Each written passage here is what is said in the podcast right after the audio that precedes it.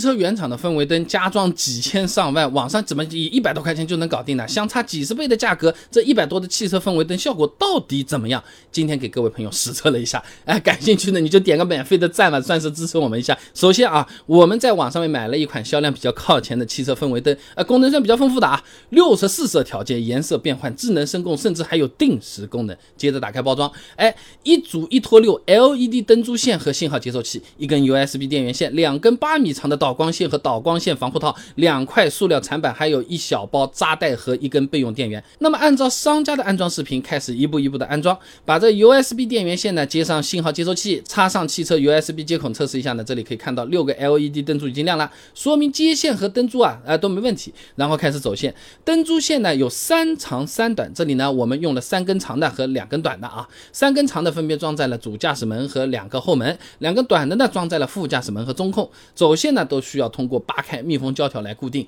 这灯珠呢需要卡在这个密封胶条上面，然后呢把这个导光线穿入防护套和灯珠连在一起，配合这个铲板把装有导光线的防护套呢塞入车缝，这样就可以了。那接下来呢我们来看看实际使用效果啊，先来看看白天的效果。那由于光线照射比较强啊，这颜色变化整体看起来也不太明显。把这个车子开到光线比较暗的地库啊，来模拟晚上。那这里可以看到啊，和有阳光照射的时候的差别是比较大的，颜色也是一目了然，看得挺清楚的啊。那我们打开手机软件来测测它几个功能。第一个，六十四色调节，你可以看到啊，在软件上面操作会变颜色，车内的灯光呢也随着变颜色，想要什么颜色就调什么颜色，还可以调节它的亮度，在晚上呢不至于因为太亮而影响开车，这一点还是不错的啊。那第二个，颜色变换这个功能呢是可以调节想要的颜色，不过这里面呢加入了单色多色渐变、单色多色频闪、单色静态这些功能啊，相对就更加花哨一些啊。还有一些调节渐变和频闪的速度功能啊啊，包括什么亮度调节也是有的。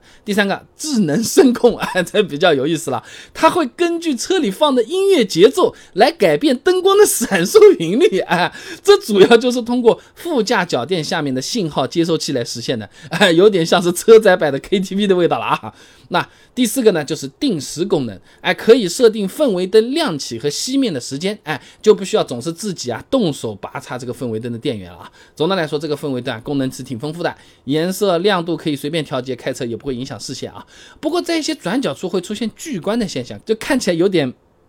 便宜啊！那么在安装的时候啊，会发现走线是比较复杂的，基本上是把线藏在脚垫下面，哎，比较乱了。而且把这个线穿过密封胶条呢，它有可能会破坏原本的防水和隔音，还很容易把这个线损伤。一旦碰到下雨天，它也不能说是完全没有安全隐患啊。